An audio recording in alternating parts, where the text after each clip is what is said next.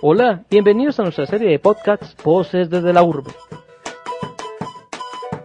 Este es un espacio que tiene el propósito de visibilizar la experiencia de vida de un grupo de indígenas guaunán, que a consecuencia del desplazamiento hoy se encuentra ubicado en Bogotá, en la localidad de Ciudad Bolívar.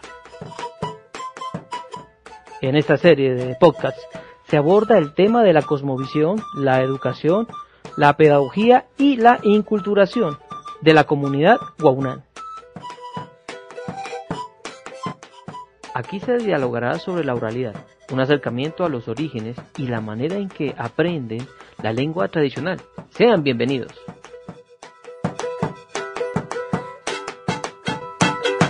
¿Quién creó el Masmeu? Masmeu, pues yo digo, yo digo, esa es de la creación. De la creación viene Masmeu, ¿sí? Porque no, no, nunca, ni en la historia dice, bueno, vino un, un, una persona y enseñó. No, nunca.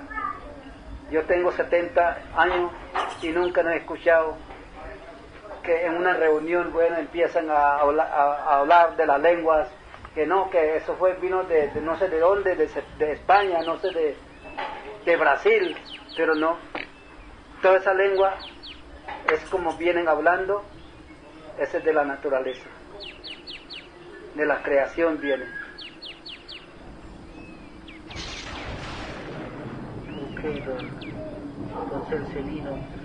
Eh, y en ese, en ese sentido, em, me gustaría también que habláramos un poco sobre eh, esos saberes que se enseñan por tradición oral, por oralidad. ¿sí? ¿Qué, ¿Cuáles son los saberes que se enseñan por tradición oral, que son los más importantes? Bueno, lo más importante por oral se enseñan de, de los que primero hablamos. Pongamos, se habla de la tradición. Que la, la tradición viene también desde muchos de la creación. Pongamos el vestimento. Los vestimentos era nunca ponían un ropa negro, un ropa azul, un ropa eh, rojos, no. Todo era un vestido blanco. Las camisas eran blancos. Y después de poco, ahorita, en ese también se han perdido porque la cultura guaunán era todo ropa blanca. Que significaba que los guaunán eran de paz de paz, de alegría, de todo, de, de, de, de, estar con la gente, recibiendo a la gente, aunque no son conocidos. Allá en el Chocó se recibían la gente sin conocer. Llegaba de Bogotá la gente, o de Buenaventura, de Cali, llegaban y nosotros los recibíamos en la casa. Aquí está la casa, las casas no eran cerradas, las casas eran abiertas como está aquí, y ponían los tolvillos ahí se dormían y al otro día se recoge las, las cobijas y se reúne y se mete en una bolsa o en un canasto lo que mostré allá de escolatillo con petaca, esa petaca con tapa, ¿sí? y así se recibía. Pero usted viene aquí en Bogotá, que me doy cuenta, no solamente Bogotá, en todas en de, de, los, de los pueblos, pongamos, ninguno nos recibe, ni siquiera un tinto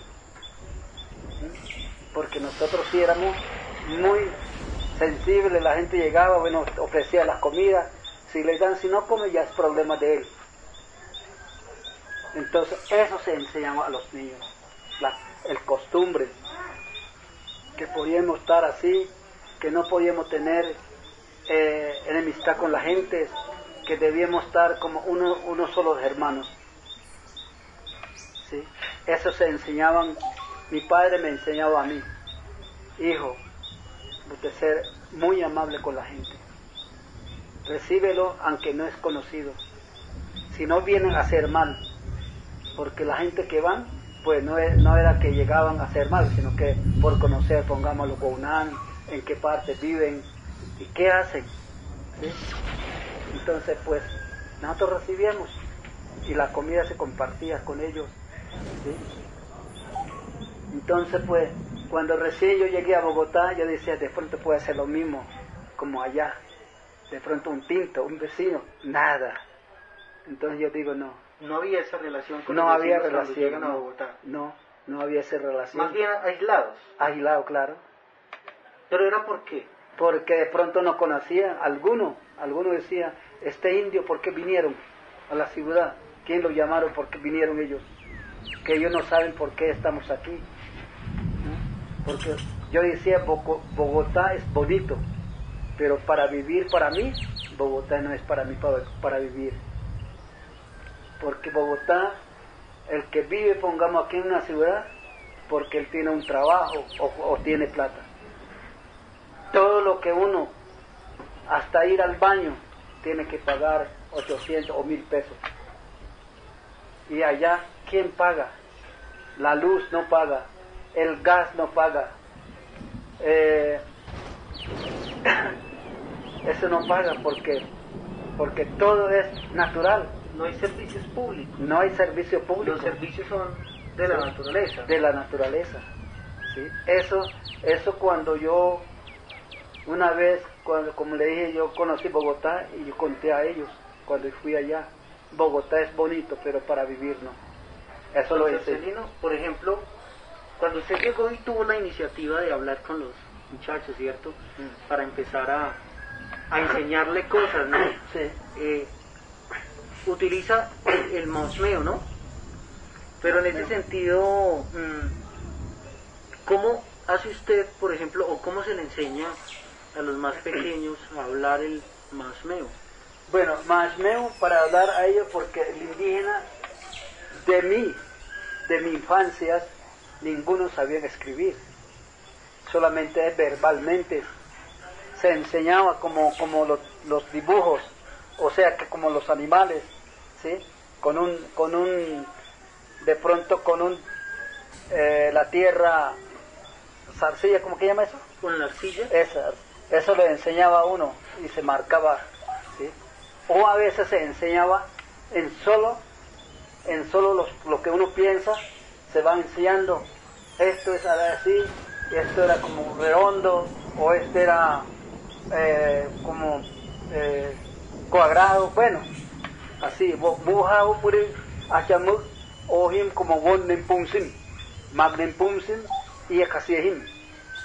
Eso va enseñando así en lengua. Ahí nunca nos metía en español. ¿sí? Entonces la gente está tiroso también, todos mejor dicho mirando lo que uno enseña. Para contar cómo hacía. Si usted tenía una tienda, un ejemplo pongamos, usted tiene una tienda, llega a mí, bueno, yo quiero que me fíe un- una libra, pongamos de arroz, un ejemplo, o un, gajo de plátano, ¿sí?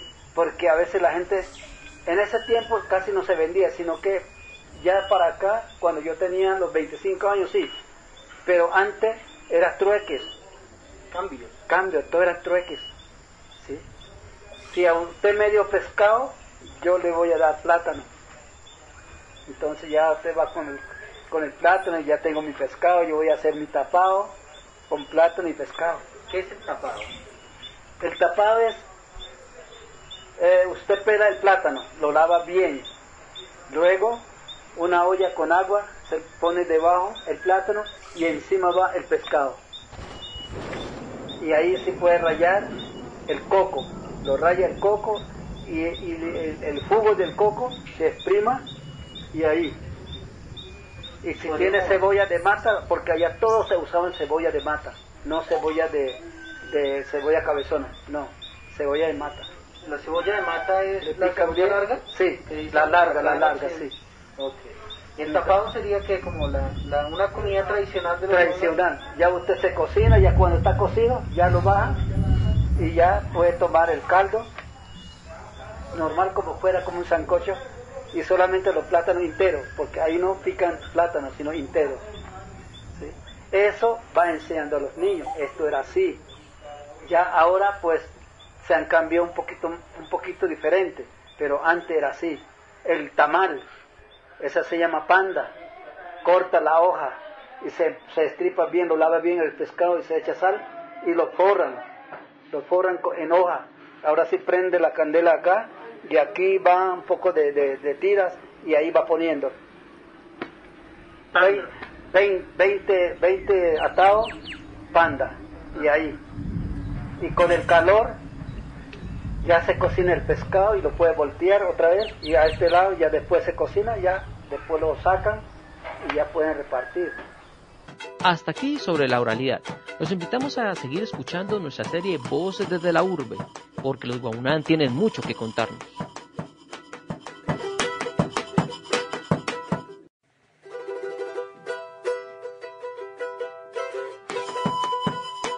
Hola, bienvenidos a nuestra serie de podcasts Voces desde la Urbe. Este es un espacio que tiene el propósito de visibilizar la experiencia de vida de un grupo de indígenas Guaunán, que a consecuencia del desplazamiento hoy se encuentra ubicado en Bogotá, en la localidad de Ciudad Bolívar. En esta serie de podcasts se aborda el tema de la cosmovisión, la educación, la pedagogía y la inculturación de la comunidad Guaunán. El día de hoy hablaremos acerca de la ritualidad, una forma de comprender la vida de la población guaunán, desde los rituales y las ceremonias. Sean bienvenidos.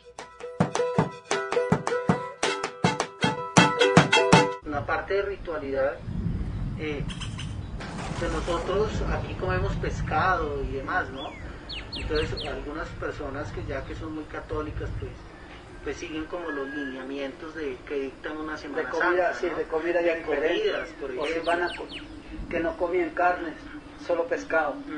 Ustedes, por ejemplo, ¿cómo es la parte de ritualidad, por ejemplo, para la Semana Santa? Bueno, para la Semana Santa, la, esos pongamos en Semana Santa, en Nochebuena. Semana Santa era muy sagrado para los guaunanos, que ese día no podían ni caminar, no podían hablar unas palabras gruesas, hablar duro, no. Todo era decir groserías. Solo a veces se le daban señas, que vayan, tráiganme esto y esto, y lo traían.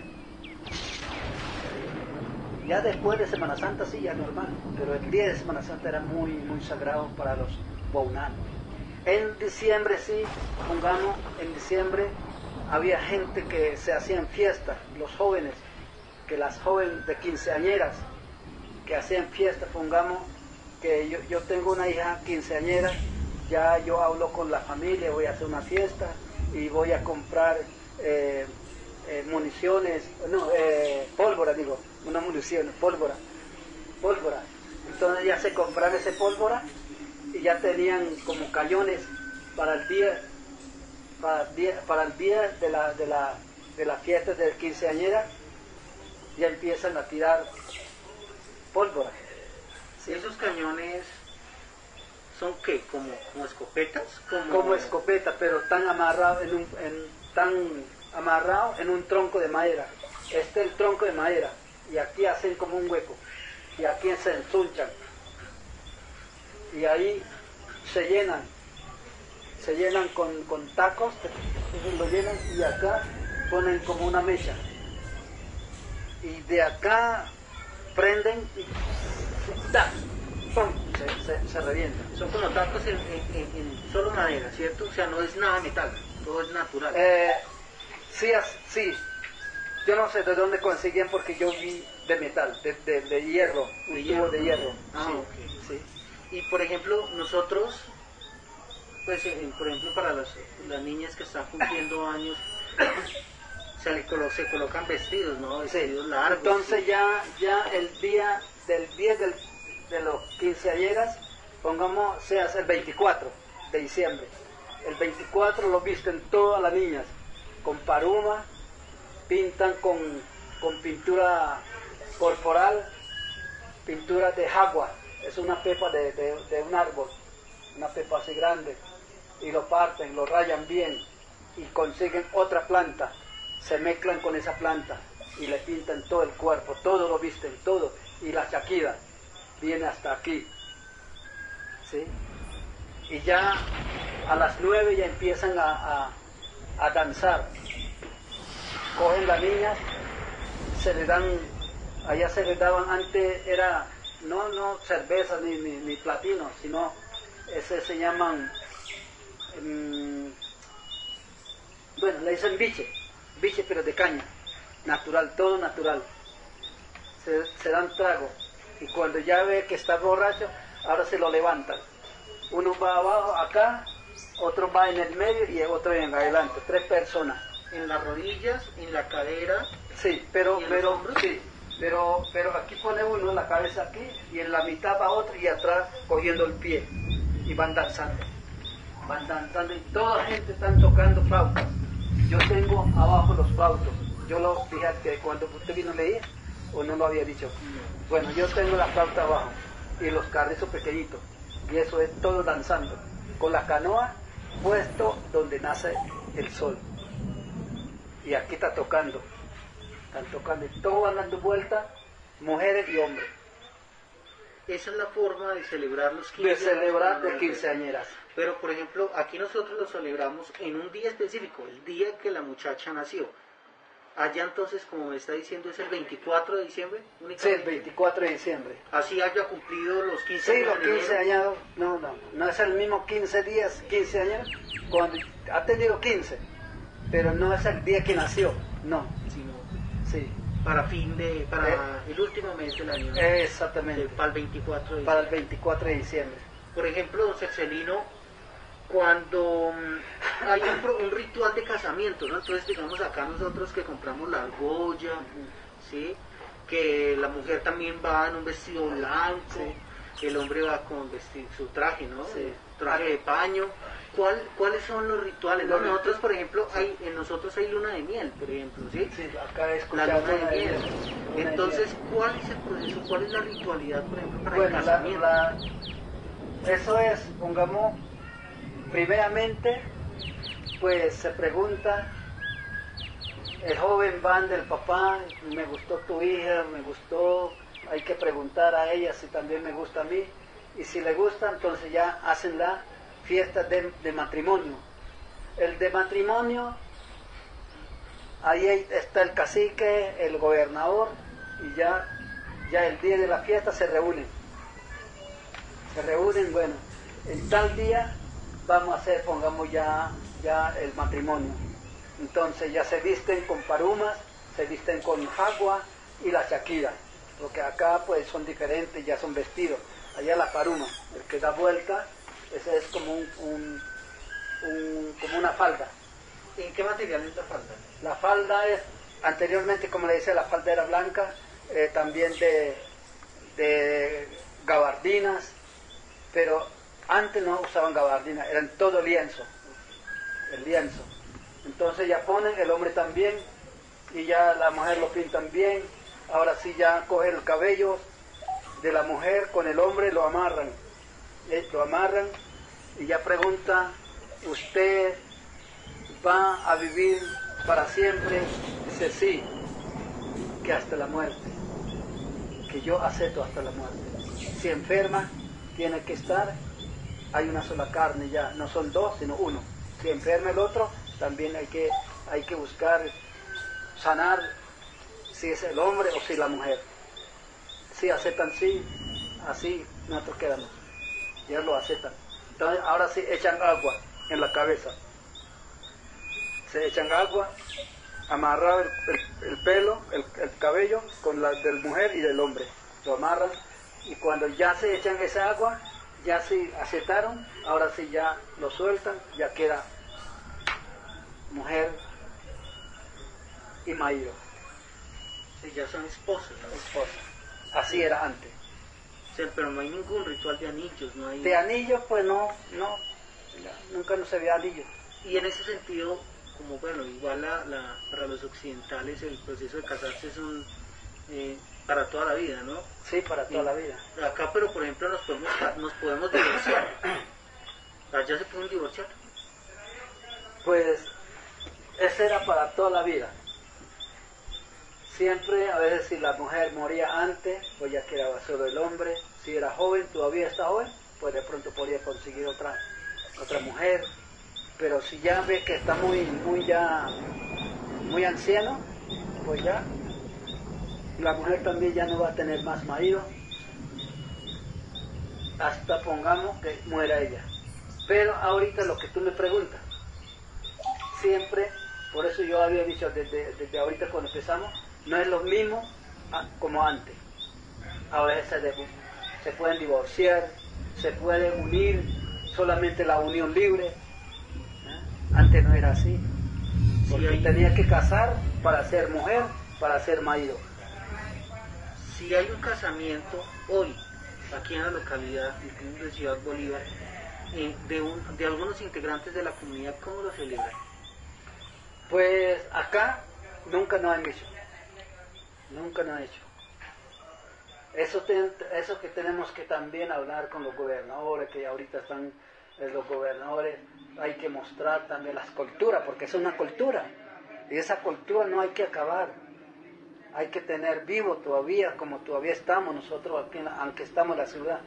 Pero la fiesta que lo estoy diciendo, el cumpleaños de los quinceañeras, sí, sí quieren hacer algunos. Aquí yo creo que hicieron, hicieron unos, pero no me di cuenta que fue el gobernador cuando estaba Priño, que habían hecho, pero no sé en dónde hicieron. Pero para eso también hay que ver una casa como una iglesia. Eso era antes también allá. Es como una iglesia, en esa casa tiene que venir todo, no en casa, una casa común. En, casa común no era. Todo en la casa eh, como una iglesia, porque esa casa era como sagrado. En esa casa se rogaban a la naturaleza. Llegaban ese convivio tocaban ellos, empezaban ya a cantar, a tocar las flautas, eran así. Pero ya poco tiempo, como ya llegó la civilización en las comunidades, se han cambiado mucho. Se han cambiado mucho. Así como lo había dicho. Por eso yo digo, este, no sé hasta dónde va a llegar. No sé. Por ejemplo, don Cercelino, yo quisiera que habláramos acerca de otro, otro ritual que me parece como muy importante, ¿no? Sí. Y es el tema que usted había dicho ahorita sobre los fallecimientos. ¿sí? Por ejemplo, nosotros en la comunidad eh, occidental, por ejemplo, le, hacen la velación, ¿no? o, el novenario que llaman, ¿no? Sí. Eh, ¿Cuál es el proceso, cuál es el ritual que ustedes hacen cuando una persona en la comunidad fallece? El ritual cuando fallece la persona, se invita a, a, a los amigos, puede, no puede que esté por un ejemplo, esto es una comunidad, aquí falleció. Y de aquí tienen que avisar, oír, avisar. En ese tiempo no había ni motor, fue de borda, era a remos. Y se iban a avisar de la familia, de los amigos, que falleció fulano de tal, que usted vengan a acompañar. Pongamos de aquí, de aquí pongamos a, sí, de aquí como pongamos Medellín, de pronto aquí Ibagué, a Ibagué, allá se iban en canoa a avisar para que vinieran. Y así ahí, cuando llegaban todos, hacían la velación. Ya cuando se reunían todos, la gente ya se iban, pongamos por decir, hoy murió, de pronto por la madrugada, y ya la madrugada se iban a avisar. Y llegaban por ahí como a las 4 o 5 de la tarde, y ya todos se reunían, ahí tenían comida para la gente acompañante, eh, había café, el chocolate, porque como allá siempre cultivan el chocolate, todo tenían. Si de pronto ahí nunca, en ese tiempo no se tomaban, no tomaban aguardiente, alcohol, todo eran, pongamos, oraban, oraban las bendiciones, decía, tú eres bueno, persona bueno que era, que mi Dios lo lleve en tu mano, que tú vas a llegar al cielo y se oraban en lengua, todo era en lengua. Al otro día, ya por ahí de las 10, se llevaban al entierro. Cuando no habían llegado esa familia esa, ese día, tenía que esperar a la familia hasta el otro día, hacían dos velaciones. ¿sí? Y eso era la gente, toda la familia eran tristes, todos, mejor dicho, no hablaban palabras, solamente era como orar, llegaban, los saludaban, ¿sí? lo saludaban al, al, al difunto, ¿sí?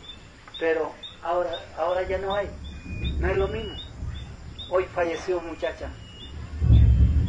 una muchacha falleció hoy a las, como a las 3 de la mañana. Hoy. Hoy. ¿De aquí de la comunidad? No, sí, de la comunidad, aquí cerca de la casa. Nunca no se había visto eso. Nunca en mi tierra. Yo llevo 70, y- 70 años, nunca no había gente que se colgaban, se morían así, un muerto, ¿cómo le llaman eso? Un suicidio. Un suicidio. Un joven, imagínate, una muchacha de 17 años.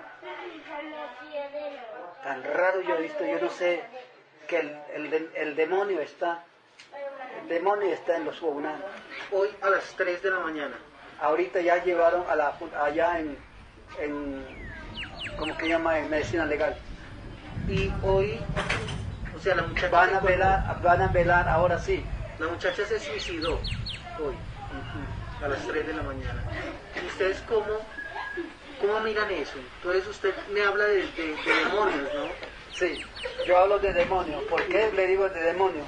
Porque nunca no había pasado en el territorio lo que se han sucedido, lo que ha sucedido nunca no se había visto. Entonces, yo digo eso porque nunca. Ya van dos casos. En las comunidades también, el mes pasado fue como por ahí en, si esto no estoy mal, de pronto fue en, en febrero. También de que sucedió en, el territorio un joven que tenía 18 años cuando miraron, ya cuando fueron el papá y la mamá, cuando vio el hijo colgado. Yo nunca no había visto eso. Es el mismo demonio que están llegando a la ciudad, os digo, a la comunidad, y está pasando eso.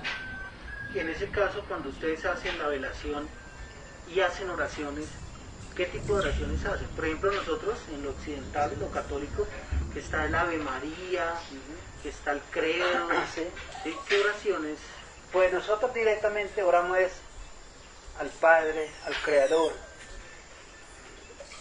que decimos que por qué había llevado a este si era joven, pongamos a este joven por qué lo habían llevado, por qué lo había llevado, que habían dejado un tiempo en esta tierra, que si algo había hecho porque no sabemos por qué sería la enfermedad o por qué se había ahogado, ahogado si se había, yo había visto ahogado personas, pero un indígena ahogado es muy difícil para ahogar. Un indígena ya esta niña que están aquí ya saben bañar, se tiran en el río, pasan al otro lado, sí, todos, los días de las 7 de la mañana ya empiezan, están bañando al río, jugando por ahí, corriendo,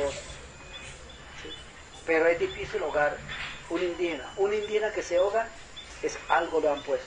Mi hermano se ahogó, mi hermano tenía por ahí como 25 años cuando se ahogó mi hermano. Le mandaron un espíritu malo, que esos salen de, salen de noche y por el día como un perico, haciendo.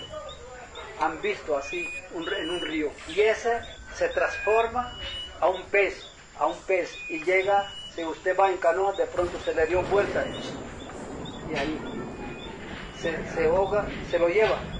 Ese espíritu lo lleva a la persona y lo ahoga. Y puede parar por ahí unos dos días, tres días. De tres días, donde se ahogó, ahí mismo sale. Otra vuelta, sale. Y las personas que no saben eh, saberes, no se arriman. Porque eso se da miedo, se le da miedo como que va otra vuelta a tirar a una persona, lo va, lo va a tirar al agua, o lo puede ahogar otra vez, de nuevo, otro. Entonces el saber va y le habla con su espíritu. Él se puede acercar, no le va a pasar nada. Volviendo, retomando un poquito lo de las oraciones, hay oraciones que se saben todas las comunidades indígenas, o sea, la comunidad Bomnan, por ejemplo, que sepa como, digamos, al pie de la letra una oración, o cada quien tiene... Eh, eso también tienen que, gente que sabe, porque todo no, a todo no, porque ya las personas que ya, una mujer de edad, un hombre de edad, ya ellos sí ya saben, empiezan a orar. Y ahí todos se reúnen a orar todo, aunque él no sabe, pero ahí está, también repitiendo con lo que el, saber está hablando y él está también repitiéndolo, repitiendo lo que están allí. Entonces ya dice, dicen, bueno, si, si a usted lo han hecho mal, ¿y quién, quién es? Entonces ya él le va, usted cuando ya lo entierran, cuando después que entierra, tu espíritu viene a avisar quién le hizo mal a usted. Y han venido, viene el espíritu y avisa de pronto al papá o a la mamá o al hermano. Fulano de tal me hizo mal y por eso yo morí. Es decir, que el espíritu del mismo de la persona se, representa, se representa se le representa a, o se presenta más bien a, una persona a una persona de los mismos familiares de las mismas familiares. Y le dice quién quién fue el que hizo mal que le hizo el daño. El daño que hizo. Entonces ya sabe y ahí a veces ponen hay una planta que esa planta pongamos por eso antes de enterrar si de pronto fue enfermedad de pronto pues que un espíritu que a veces se entra, a veces que ya como se grita o se habla solo y así se va, se va quedando el paciente y ya se muere. Entonces, antes de eso los vayan, los vayan con una planta y le hablan a la familia, si alguien, si a usted lo hizo mal, si no era de la naturaleza, si, natural, si es natural, pues no va a pasar nada, pero si lo ha hecho mal a usted, su espíritu va a esa persona. después que ya lo tienen, tienen en el, en el salón, pongamos el, el, muerto, ya después de enterrado de los dos días, una persona se muere, pero instantáneamente, sin tener ni dolor. Cuando dicen, no, el ciudadano de tal murió, él fue que hizo mal. Es como una forma que si... Hay como una retribución, ¿no? Sí a, ese mismo acto de muerte que le ocasionó al otro, ese mismo espíritu viene y se lo lleva por haber hecho, por haber hecho mal a él. Hasta aquí sobre la ritualidad. Los invitamos a seguir escuchando nuestra serie Voces desde la Urbe, porque los Guaunán tienen mucho que contarnos.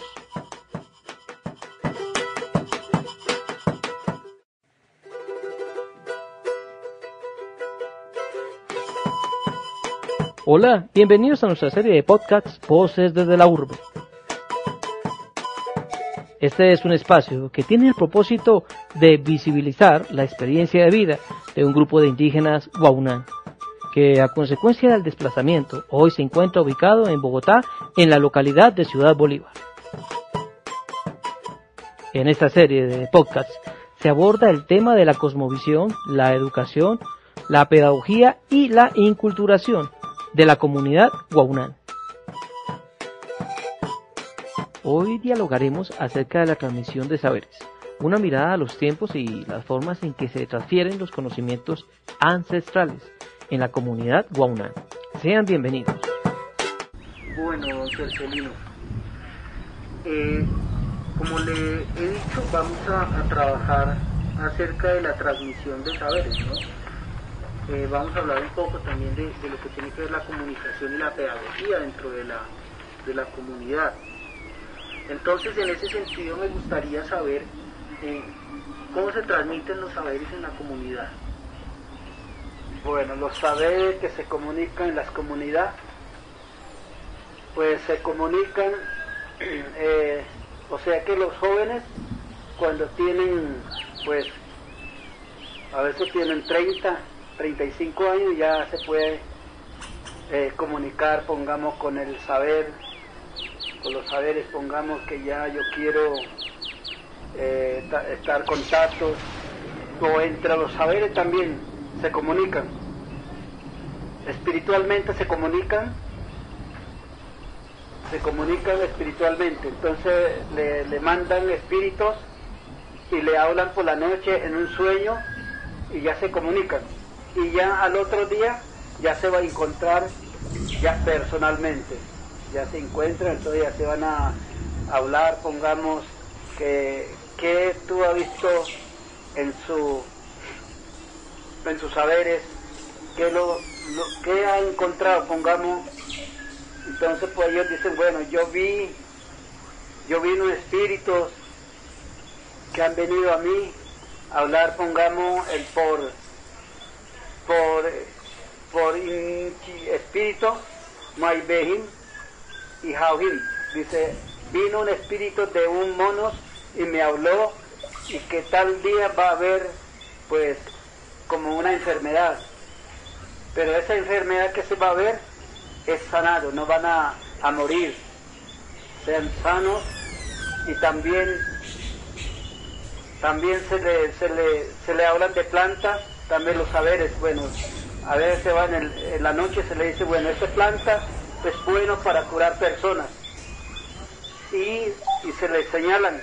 Entonces al otro día se va, esa planta lo cogen y lo traen.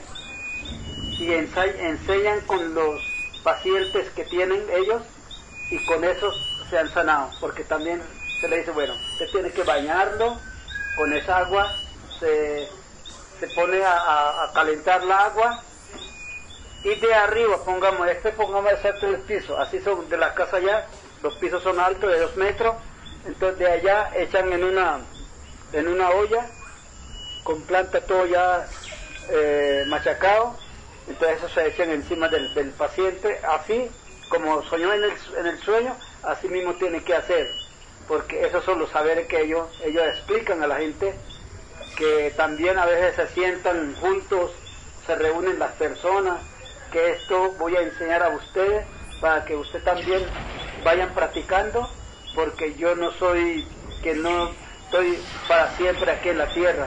Cualquier día voy a morir y, y usted quedan con los saberes míos. Eso lo enseñan ellos. O sea que una forma de, transmitir ese saber es también entonces reunirse. Eso, se reúne. Reunirse y se transmite por oralidad. Exactamente, eso se hace. Entonces ya la gente, bueno, entonces pues se enseña de muchas plantas, porque no solamente hay plantas para la fiebre o para el dolor de cabeza, no, hay muchas plantas, cantidad de plantas. Y esa planta le sirve para muchas enfermedades. Entre ellos se comunican y se hablan también, se reúnen y se enseñan también a la gente para que usted aprenda ese saber, no sé, porque yo no sé cuándo voy a morir, si supiera yo que tal día voy a morir, pues yo sé que, ese día pues ya en ese, en ese lo puede enseñar a ustedes, pero no. El hombre nunca no sabe la muerte de unos, cuando de pronto no sabe qué enfermedad llegó y con eso se va a morir, se muere, entonces si no lo enseña, pues se lo lleva a todos los, los que ella, él sabe, lo lleva, porque lo lleva hasta la tumba, ¿no? Hasta la tumba, porque ¿quién lo va a enseñar? así se han aprendido y se han comunicado. Los jóvenes también así se comunican con los saberes. yo, yo, yo comunicaba con gente, pongamos, eh, a veces pues, que no son del mismo río, sino que están, pongamos, Togromá y Orpúa. ¿A qué se refiere con que no son del mismo río? Se refiere que, que el saber ya lo conocemos quién es, pero que no, no somos pues del mismo pueblo, pongamos de Bogotá un ejemplo, pongamos yo puedo llamar que venga acá donde estoy yo, él, puede venir, pero si, si pongamos que no puedo ir porque tengo que coger canoas y son varias horas para llegar, eh, sale pongamos a las 6 de la mañana y está llegando por ahí, si no alcanza pues ya llega el otro día. ¿Sí? O que para la comunidad, ¿qué tan importante eh, puede ser entonces esa, esa transmisión de saberes, no? Para, para nosotros es muy importante porque eso ya, pongamos, cuando yo era joven yo no sabía nada, pero entonces ellos me enseñaban, me enseñaban, usted va a ser como un, un sabedor, ¿sí? Pero a veces uno pues que, que, los importantes que en ese tiempo pues eran solo Guaunan, no había no había ni mestizos, sí había mestizos, pero los, los afros cerca, pero nunca no se comunicaba, los saberes no se comunicaban a ellos. Y tampoco ellos nos interesaban los saberes. Entonces, pues uno sí, porque ya uno viene como costumbre, es como una cultura de los indígenas desde, muchos años. Entonces uno uno quiere aprender y ellos lo enseñan. Y ya cuando uno enseña, ya usted también sueña que una vez me caminé en un monte y me avisó que esta planta es para tal remedio, para tal, para tal enfermedad. ¿sí? Entonces ya uno se está comunicando espiritualmente. Doctor Celino, bueno, usted hablaba de que usted cuando estaba joven em- empezó ¿no? a, a aprender esos saberes, ¿no? Mm. Entonces, en la comunidad, ¿en qué momento, digamos, la población más jóvenes, los niños, los muchachos, empiezan? ¿A qué edad? ¿En qué momento? Bueno, de, de, de 30 a 35, algunos de 20, de 20 a 25, pero más que todos son de, de, 30, de 30 a 35 años, que ya tiene, a- ya tiene como experiencia, experiencia para, para trabajar con los saberes. Pero para trabajar con los saberes. Sí. Pero ¿en qué momento empiezan a aprenderlo? Bueno, eh, eh, como siempre A conocer, a a conocer, conocer pues ya, ya uno de 25, ya uno, mi papá era, eh, tenía, tenía muchos saberes también, mi papá era un médico tradicional, y mi papá sabía plantas espiritualmente, y él también sanaba en enfermos, él no, no, no, no, no o sea que como, no conocía la enfermedad, sino que hay otro, el pil de cero, llega y se untan con la con las plantas o a- algunos se toma, se toma y, y en 20 minutos ya dice, bueno, tal persona está enfermo de tal enfermedad. O si han hecho, hecho espíritus malos, también tienen espíritus malos. ¿Y qué espíritu es? Entonces ya sabe él en qué espíritu es. Entonces va a hablar con ese espíritu para que vaya poniendo mano al paciente. Ok. Y uno, digamos, su merced decía que usted había mirado que podría ser un sabedor, ¿no? ¿sí? Cuando uno empieza a aprender esos saberes de la comunidad, ¿en qué momento se da uno cuenta, por ejemplo, que uno puede ser un cacique, un médico tradicional? Bueno, eso, eso ya cuando uno, pues de joven, pues uno, a uno casi como que no lo, no, no le interesa, pongamos ya de, de 15 a 20 años, pues no, no escucha, sí, pero no, casi no tiene. Pero ya de 25 en adelante uno ya tiene que investigar. Y estos saberes, ¿qué es? ¿Qué enseñan a unos? Dice, bueno, eso lo enseñan verbalmente, se sienta uno con el saber y él va a enseñar y después va a aprender, se aprende, se le dan el saber a uno, ya con eso ya puede trabajar con las personas a lo que necesitan, o también hay otra gente que vienen de, de- de otra comunidad, yo vengo para aprender el saber de ustedes, y, y si es un saber también, podemos intercambiar. Tú me enseñas y yo y yo aprendo y el otro también va a aprender del otro. Ambos los saberes, porque todos saberes no son iguales, son diferentes, ¿sí? Porque hay otros saberes que tiene otro espíritu, el otro tiene otro espíritu, entonces ellos ellos hacen el intercambio, Entonces ya, si yo pongamos, tengo espíritu de, truenos, yo no lo tengo, entonces él me va a dar ese saber de trueno. Y ya con eso yo puedo mandar, pongamos, a una persona para que ellos ven que si yo tengo poder, ellos mandan. Y cuando en un rato así en un sol caliente, dos truenos de una, entonces ya sabe quién mandó eso, sabe quién, quién fue el, el poder que tiene que mandó ese, relámpago con truenos.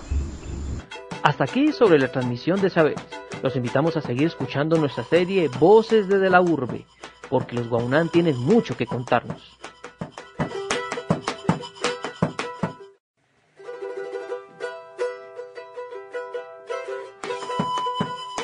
Hola, bienvenidos a nuestra serie de podcasts Voces desde la Urbe. Este es un espacio que tiene el propósito de visibilizar la experiencia de vida de un grupo de indígenas Guaunán, que a consecuencia del desplazamiento hoy se encuentra ubicado en Bogotá, en la localidad de Ciudad Bolívar. En esta serie de podcasts se aborda el tema de la cosmovisión, la educación, la pedagogía y la inculturación de la comunidad Guaunán. Hoy continuaremos la segunda parte de la transmisión de saberes, una mirada a los tiempos y a las formas en que se transfieren los conocimientos ancestrales en la comunidad guaunana. Sean bienvenidos. Don Cercelino, y por ejemplo, usted hablaba de, unos saberes, ¿no? Sí. En la comunidad. Sí. Si, por ejemplo, e, es, importante que un muchacho joven aprenda ese saber, es obligatorio. Por ejemplo, vemos que hoy en día ustedes se encuentran aquí en Ciudad Bolívar, ¿no? Y que la influencia de, las cosas occidentales que hay en, la ciudad son totalmente diferentes a como las tenían en el territorio, ¿cierto? Claro, claro. Entonces, ¿cómo enfrentan ustedes eso? En, el tema de los saberes, ¿no? Mm. Que los niños hoy en día ven eh, el, el, avance de las tecnologías, entonces como que ya no quieran de pronto y saber mucho sobre los saberes de la, tradicionales de la comunidad. ¿Cómo enfrentan ustedes eso? Bueno, esa pregunta está bien, porque ya ahora los jóvenes no es lo mismo como anteriormente. Ese estuvimos hablando hace como tres días. Yo estuve hablando en tres, ya lleva tres días estuve hablando. Hay muchas personas que saben de plantas, que saben mucho de plantas y han curado gentes de cáncer, de espíritus malignos que han hecho mal, también se bañan y el espíritu malo sale de la persona. Y la gente ya no están aprendiendo. Un papá ya tiene saber y los hijos no tienen nada que ver de eso. Porque yo estoy estudiando, esto es para mí más importante que los saberes. ¿Por qué? Porque la tecnología de la ciudad han llegado allá y se han cambiado mucho. Algunos que todavía tiene su cultura, ellos aprenden, algunos, pero los que están en la ciudad, no. No están aprendiendo, están perdiendo. Y yo le digo, pongamos, si usted pierde, su papá muere, lo lleva todos sus saberes, y entonces cuando enferman, ¿cómo van a curar? ¿Cómo van a tener el, el saber ustedes? No lo van a tener.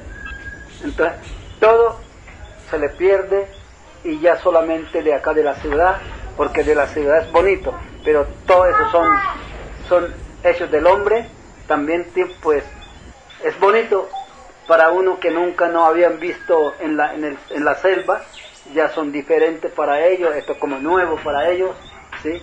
Entonces, por ese motivo están perdiendo mucho. Los saberes los muchachos ya no están interesados.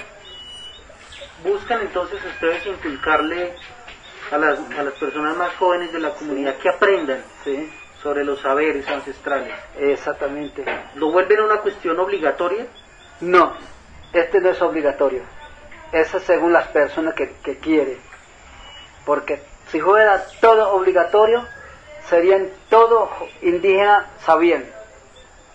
Todos sabían todos los, los saberes de los antiguos, de los ya de los de las personas de edad que enseñan habían aprendido, pero no. Pero eso debía como re, retomar otro vuelta nuevo para que no se pierda, porque si, si vamos así, totalmente se pierde.